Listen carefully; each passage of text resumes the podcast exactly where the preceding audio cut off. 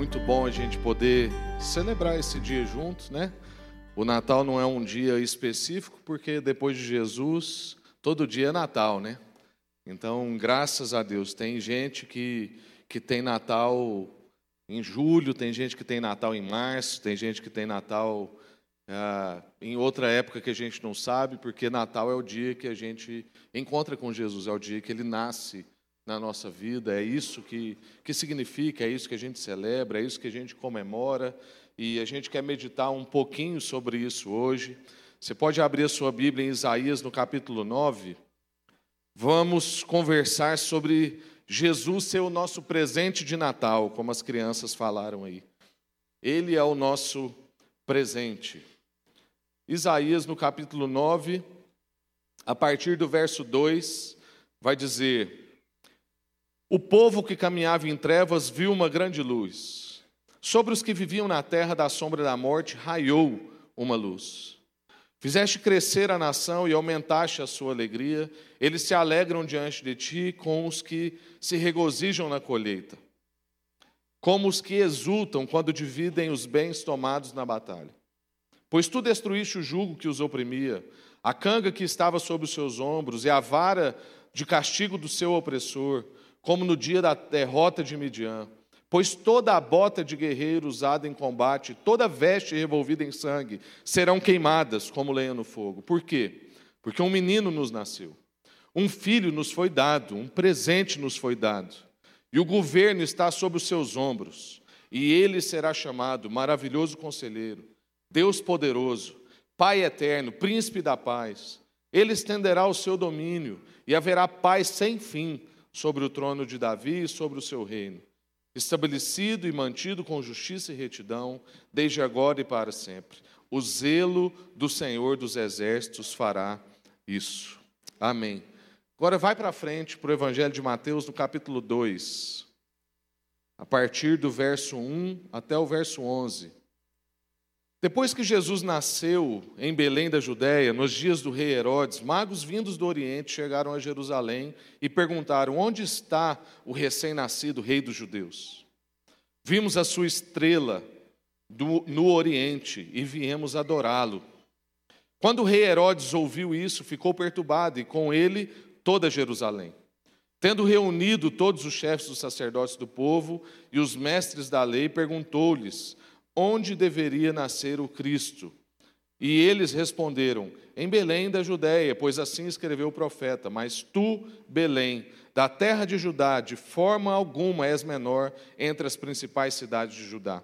Pois de ti virá o líder que, como pastor, conduzirá Israel, o meu povo. Então Herodes chamou os magos ah, secretamente e informou-lhes informou-se com eles a respeito do tempo exato em que a estrela tinha aparecido. Enviou-os a Belém e disse: Vão informar-se com exatidão sobre o menino. Logo que o encontrarem, avisem-me para que eu vá adorá-lo. Depois de ouvirem o rei, eles seguiram seu caminho e a estrela tinha visto, a estrela que tinham visto no oriente foi adiante deles, até que finalmente parou sobre o lugar onde estava o menino. Quando tornaram a ver a estrela, encheram-se de júbilo. Ao entrarem na casa, viram o menino com Maria, a sua mãe, prostrando-se, o adoraram. Então abriram os seus tesouros e, lhe deram presentes: ouro, incenso e mirra. Abriram os seus tesouros e lhes deram presentes: ouro, incenso e mirra. Amém. Graças a Deus. Irmãos, dar presentes no Natal é uma reação natural em resposta ao que Deus fez por nós, entregando o seu filho em nosso favor. É claro que talvez a maior parte da sociedade não faz ideia de que esse é o real motivo, é ali que está a origem da entrega. A maior parte da sociedade possivelmente não tem noção de que é porque Deus entregou o seu filho, e isso nos constrange, isso nos deixa numa situação de querer fazer algo a respeito. E é por isso que a gente quer entregar tantos presentes, é por isso que a gente quer celebrar tanto, é por isso que a gente quer comemorar. E talvez por eles não saberem disso, é que tudo isso se tornou um comércio gigante, muitos se aproveitam disso para ganhar um pouco mais de dinheiro. Mas a origem desse fato está lá no texto que a gente acabou de ler, de Mateus 2, no verso 11. Ao entrar na casa, viram o menino com Maria, sua mãe, e se prostraram e o adoraram.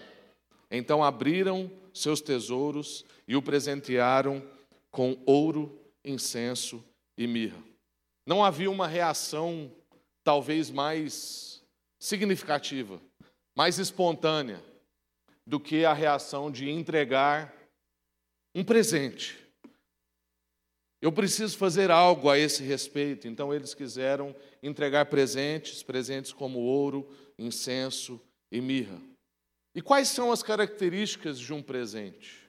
E é mais ou menos isso que a gente quer meditar hoje. O presente de Natal. Que presente que é esse? Quais são as suas características? Algumas características de um presente é que o presente é espontâneo. Ele é entregue, ele é pensado, ele é elaborado, ele quer a alegria do outro, ele é surpreendente, ele é desprendido.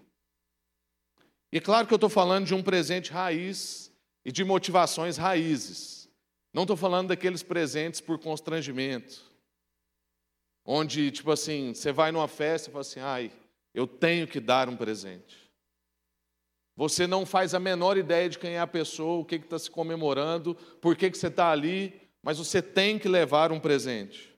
Ou presentes de manipulação, de desencargo de consciência, um presente de negociação, então eu vou dar aqui para eu poder receber ali. Não é desse tipo de presente, estou falando de presente, na sua origem.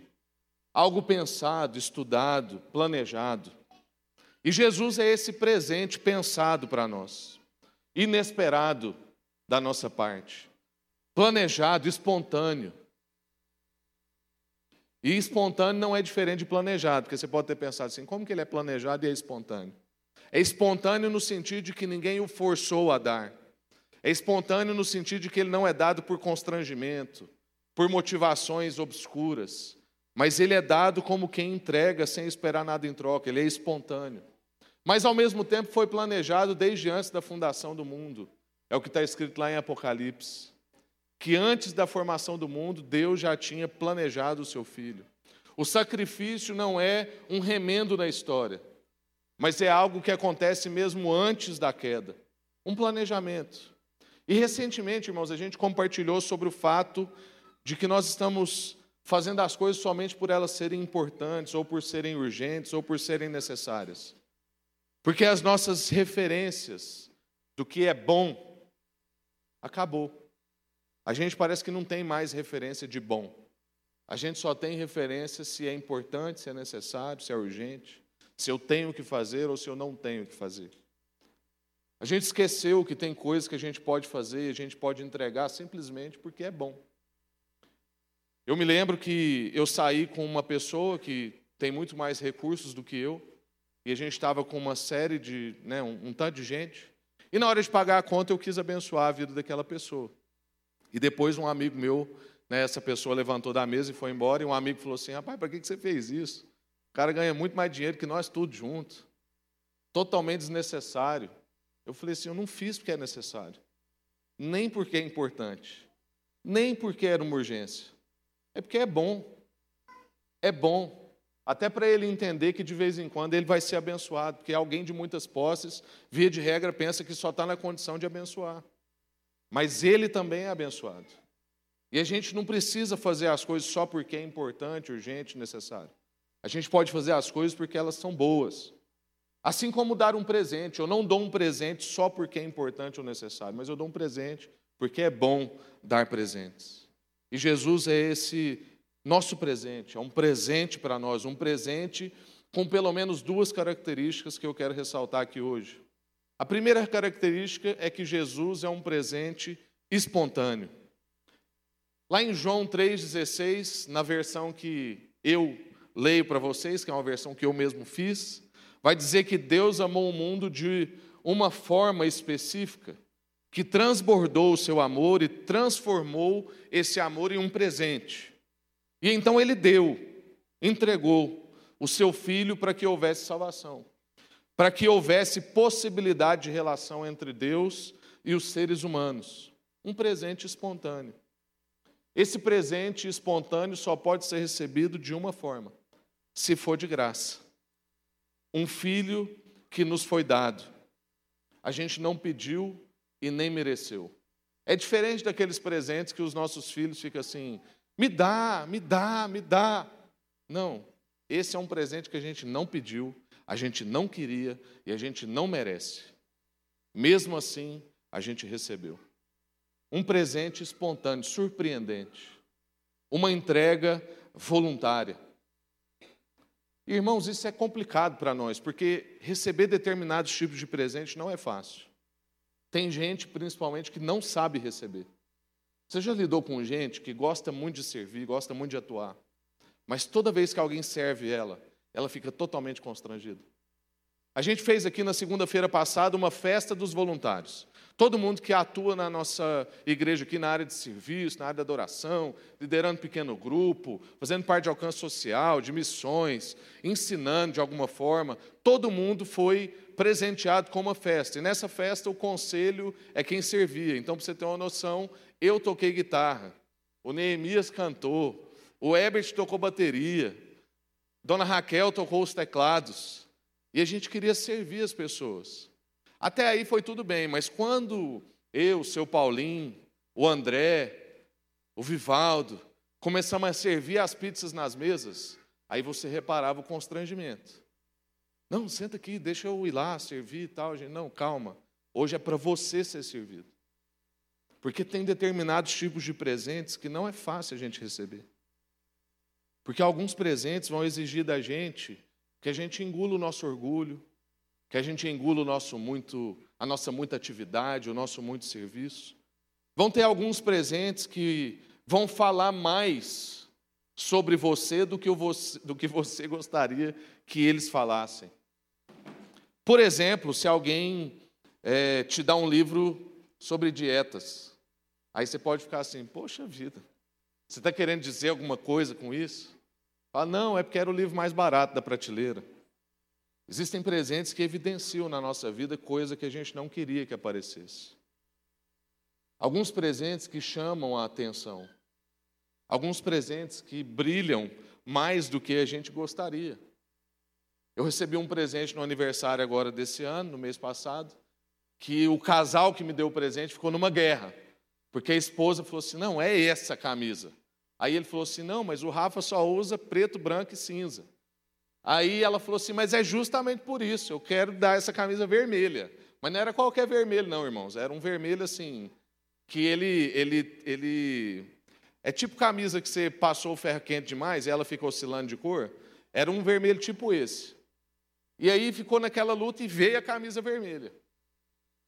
E aí, qual foi o constrangimento de eu receber aquilo? Essa conversa aconteceu na minha frente, ficar claro para mim que eu sou uma pessoa monocromática, Aí eles não perceberam que eles estavam só me socando para baixo. E eu ali, recebendo aquele presente. Mas aquilo estava evidenciando coisas sobre mim que eu não queria talvez que chamasse tanta atenção. E aquilo vai exigir de mim também usar um presente que talvez eu não usaria, eu não compraria, aliás, mas que como presente eu usaria. Eu tenho três camisetas vermelhas, as três foi minha mãe que me deu. E agora essa quarta, que foi uma irmã. Talvez, né, estou precisando usar. Minha mãe fala que eu fico lindo de vermelho. Presentes que chamam muita atenção. Um livro sobre ego. Eu lembro quando eu dei de presente para um amigo, e eu não fazia a menor ideia que ele estava saindo para uma pescaria. Eu dei para ele um livretinho do Tim Keller que chama Ego Transformado. Esse é um livro difícil de dar, por causa do título, a pessoa acha que você está querendo dar um indireto. Mas não é, porque aquele livro me impactou muito. E aí eu presenteei ele com um livrinho Ego Transformado. E quando ele voltou da pescaria, ele falou assim: Cara, você acabou com a minha pescaria. Porque eu levei o livro e aquilo me bateu demais, eu não conseguia descansar, eu não conseguia parar de pensar, a minha vida precisa de ajustes. Eu falei assim: Perdão, meu irmão. Eu não sabia que você estava vindo pescar, eu sabia que a gente precisa de ajustes. Eu preciso, você precisa. Alguns presentes não são fáceis de receber um favor que alguém faz para você, às vezes um favor de alguém que você fez mal para ela. Ou seja, nem todo presente é tão fácil de receber e nem todo presente se recebe de graça. Tem presente que você recebe e logo você já quer dar algo em troca. Eu conheço gente assim. É tipo o dia que a gente serviu pizza. Então, a gente terminou de servir as pizzas e a pessoa fala assim: não, agora deixa eu servir pelo menos o seu refrigerante. Eu falei: não, irmão, hoje você não vai dar presentes. Mesmo por mais difícil que seja de receber, você não vai dar. O texto que a gente leu de Isaías 9, no verso 4 ao verso 6, vai dizer: Pois tu quebrarás o jugo da escravidão que os oprimia, e, levantará o far, e levantarás o fardo que lhes pesava sobre os ombros. Quebrará a vara do opressor, como fizeste ao destruir o exército de Midian. As botas dos guerreiros e os uniformes manchados de sangue das batalhas serão queimados, servirão de lenha para o fogo.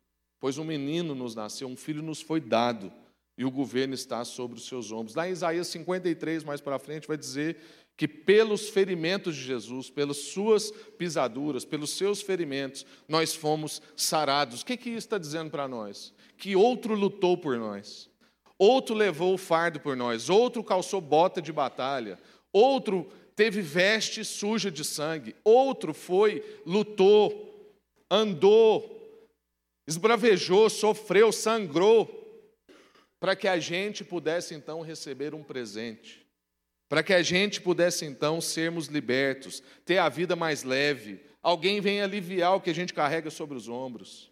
Alguém veio fazer por nós algo que nós nunca poderíamos fazer, outro lutou por nós. Não foi e não é necessária a nossa força para a gente ganhar esse presente. É um presente espontâneo que recebe da gente recebê-lo de graça. A gente não lida com esse presente de maneira normal. A gente não lida com esse presente simplesmente como quem comemora o Natal, como quem comemora um presente. Não, não. Jesus não é alguém que a gente simplesmente gosta.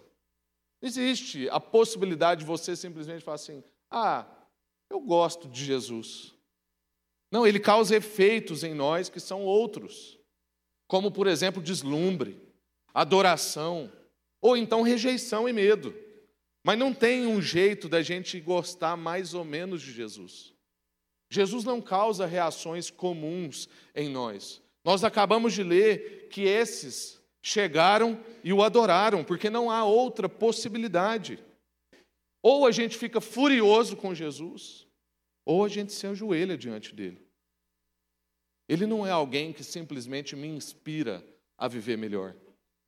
Se você está achando que você precisa de Jesus para ele te inspirar a viver melhor, ou porque Jesus teve uma caminhada exemplar e agora a gente precisa imitar os passos dele, e é só isso, isso ainda é pouco, porque ele é senhor da história, ele está invadindo a história, ele está se dando de presente para nós, e a nossa reação diante disso é adoração, é serviço, é rendição, é vislumbre.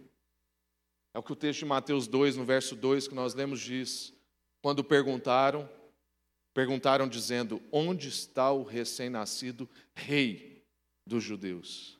Nós vimos uma estrela no Oriente e viemos com um objetivo: adorá-lo. Adorá-lo. Nós não viemos festejá-lo, nós não viemos ver se ele inspira a gente a viver melhor. Não, nós viemos ajoelhar, prostrar e adorar. E de presente a gente quer dar o melhor que a gente tem: é ouro, incenso e mirra. E o segunda, a segunda característica desse presente, então, primeiro, ele é espontâneo. E uma segunda característica, como eu brinquei da camisa, é que ele brilha. É um presente espontâneo e é um presente que brilha. O Natal não é simplesmente um nascimento. O Natal é uma vinda. Deus planejando o seu filho desde antes da fundação do mundo, agora nos presenteia conforme o planejado. E não é que simplesmente nasce alguém, mas vem Deus do céu para o útero de uma mulher e nasce nessa terra que a gente vive, no chão da nossa vida. Um presente constrangedor, que chama muita atenção, que brilha quando a gente usa. Isaías, no verso 2, né, Isaías que a gente leu, capítulo 9, no verso 2, vai dizer: O povo que andava na escuridão verá uma grande luz. Não é uma luz que dá para esconder, não é uma luz de decoração. É um tipo de luz tipo holofote de campo de futebol, que não tem jeito de você esconder. Você mora no bairro vizinho, e quando você sai na janela, você está vendo aquela luz estatalada. Talvez você não consegue nem perceber estrelas naquela região, de tanto que a luz é forte. Uma grande luz para os que vivem na terra, e na terra de profundas trevas, uma luz brilhará. Mateus 2, que a gente leu, verso 9 e 10, vai dizer: Após a conversa com o rei, os sábios seguiram seu caminho, guiados pelo quê? Por uma estrela que tinham visto no Oriente. Ela ia diante deles até que parou em cima do lugar onde estava o menino. Uma luz parou em cima onde estava o menino e, quando viram a estrela, ficaram muito alegres. Possivelmente a maior parte da sociedade também não sabe. Mas o surgimento das luzes é um anúncio, é um primeiro indício de que o Natal chegou. Agora, a gente precisa lembrar que essas luzes não são apenas decorativas elas são simbólicas.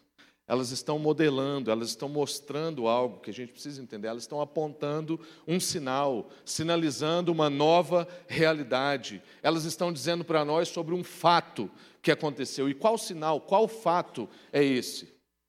O fato de que o mundo é um lugar de trevas. O mundo é um lugar onde a gente não consegue enxergar o caminho, ou a gente não consegue conhecer a realidade a menos que Jesus seja a nossa luz. Então não existe noção de verdadeira realidade sem Jesus apontar o que é a realidade. Não tem como a gente sair de uma realidade de trevas se Jesus não ilumina para nós um caminho. Não é tão difícil perceber que o mundo é um lugar de escuridão. Quando você for conversar com alguém que não crê em nada, no mínimo, que o mundo é um lugar escuro, ele tem que crer. Porque por onde a gente olha, a gente percebe maldade ou a gente percebe ignorância. Talvez a pessoa, você percebe assim que não tem uma maldade implícita, mas há uma ignorância, há um, há um véu, ou seja, há uma escuridão. Há uma trevas diante dos olhos da pessoa. E isso se, vai, se manifesta como? Em injustiça, corrupção, abuso, violência, sofrimento. Então você não precisa de muito para perceber que todas essas características estão no nosso dia a dia. De forma que recursos humanos não são suficientes para sarar a terra. Você pode ter as pessoas com um coração que você acha mais puro que existe, montando o departamento mais justo que você pensa. Se for com recursos humanos, se for com gente, é impossível sarar a terra a partir dessas pessoas. Porque não é possível vencer a escuridão pelos nossos próprios esforços. O problema do mundo passa pela humanidade, que está caída. E basta você ter um filho de alguns minutos e você percebe que a humanidade está caída. Você percebe que aquela filosofia de que o homem nasce bom e a sociedade que o corrompe, aquilo é uma furada. Porque a gente nasce mal. E a gente precisa de Jesus para restaurar o nosso coração, para tirar a gente dessas trevas, para redimir a nossa existência. Então não adianta desenvolvimento de tecnologia, estratégia de mercado, inteligência, nada disso resolve o problema, ainda que a gente viva como quem crê nisso. E aqui eu não estou condenando tecnologia, desenvolvimento de ciência, estratégia de mercado, nada disso. Eu só estou dizendo que é uma ilusão a gente pensar que através dessas coisas nós vamos conseguir melhorar o mundo. Porque não está precisando de gente crente para escrever livros dizendo que essa a nova geração que está surgindo não é melhor do que as outras, talvez mais enferma. E aqui, se você é dessa geração, não se sinta ofendido. Isso é um diagnóstico social, não sou eu que estou dizendo. É claro que a Bíblia diz sobre isso há muito tempo. Mas as pessoas já estão percebendo sobre isso. Por quê? Porque não adianta só desenvolver ciência, só ter estratégia. A gente precisa daquele que sara tudo e cura tudo. Nós, a humanidade, não temos a luz somente a partir do encontro com Jesus. Nós não conseguimos resolver o problema. Nós não conseguimos fabricar unidade. acabar com a maldade, resolver a desigualdade, chegar à paz. Pelas nossas próprias forças, pelo nosso próprio mérito, isso é impossível. Então, na história, era necessário que uma luz externa a nós invadisse a nossa realidade. Porque dentro dessa realidade não existia essa possibilidade. E aí, uma luz externa a nós invadiu a realidade que a gente está e fez por nós o que nós mesmos não conseguimos e não podemos fazer. E como diz o Tim Keller, ele é uma luz para nós, quando todas as outras luzes se apagam. Ele é uma luz para nós, quando todas as outras luzes se apagam. Eu quero concluir te fazendo algumas perguntas. Como que a gente lida com esse presente? Como que você tem lidado com esse presente? Você ainda entende que ele é um anexo à sua vida? Ou você ainda acha que a partir do seu próprio esforço você vai conseguir produzir mudanças fantásticas? Você ainda crê que recursos da sua humanidade ainda vão conseguir trazer aquela paz que você sonha, aquela igualdade que você almeja, que você, pelos seus próprios esforços e méritos, vai conseguir gerir a sua família, vai conseguir criar o seu filho, sem a assistência do Espírito Santo deixado em nós. Esses dias eu conversei, quarta-feira de manhã, conversei com um um senhor de 62 anos, do qual eu admiro muito. E recentemente ele teve um problema de saúde que deu uma sacudidazinha na vida dele. E aí eu estava conversando com ele sobre rotina e eu queria saber coisas bem mais pragmáticas. Mas para variar, ele não levou para o pragmatismo, ele levou para o filosófico. E ele, ele falou assim: sabe uma coisa que eu aprendi, Rafa? É que Deus existe mesmo. Falei, meu irmão, então ainda tem tempo para eu descobrir isso. Falei, rapaz, a gente fala do Espírito Santo, mas a gente não crê, não. Que ele está na rotina. Que uma viagem que deu errado, deu errado por causa de outra coisa, que na verdade então não deu errado, deu certo. Que um atraso que você acha que seria assim, ia acabar com a sua vida, com aquele encontro, na verdade favoreceu tudo que você precisava e que você nem sabia que você precisava.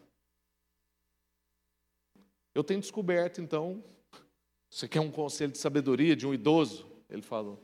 Eu tenho descoberto que Deus existe e o Espírito Santo está na gente mesmo. Eu falei, ô irmão, que benção. Precisa aprender mais. Como a gente está lidando com esse presente? Que veio até nós e que, quando foi, não nos deixou só, mas deixou o auxílio do Espírito Santo um presente. O quanto a gente tem valorizado esse presente? E aí, uma outra pergunta sobre a prática do seu cotidiano. Como você pode ser um presente para quem está perto de você? Como você pode ser um presente de Natal para quem está perto de você? Para sua família, para sua cidade, para sua igreja, para sua empresa. Nós recebemos um presente, temos um presente. E como você pode ser um presente para quem está perto de você? Você tem sido um presente? Vamos orar. Senhor, estamos diante dessa palavra e queremos mesmo ser lavados por ela. Queremos, ó Deus, de fato receber esse presente. Se tem alguém, alguém aqui nessa manhã que entende que ainda não tem esse presente, que ainda não via Jesus como um presente, às vezes via Jesus só como religião, como uma confissão de outras pessoas, mas não entendia ele como um presente na nossa vida. Um presente que se recebe de graça, que não se faz nada para merecer, que na verdade nem merece. Um presente que foi dado espontaneamente em nosso favor e não tinha outro jeito da gente ser salvo, da gente ser redimido, da gente ser transformado se não fosse esse presente. Um presente que brilha, que chama atenção. E quando a gente sair daqui hoje, as pessoas têm que ver que nós temos esse presente. Se tem alguém aqui hoje, ó Deus, que está entendendo isso pela primeira vez, acolhe essa pessoa. Recebe essa pessoa mesmo, ó Deus, no reino do Senhor, para que haja festa nos céus e festa na terra. E se nós, ó Deus, que já caminhamos com o Senhor há algum tempo também, estamos lidando com esse presente de maneira displicente, e talvez esse presente, ó Deus, não tenha recebido tão de graça assim, e a gente fica querendo fazer coisas para merecer. Que a gente pare, ó Deus, e receba esse presente. Que a gente também, ó Deus, permita esse presente brilhar em nós, de maneira que a gente possa ser um presente na vida das pessoas ao nosso redor. Em nome de Jesus. Em nome de Jesus. Amém. Graças a Deus.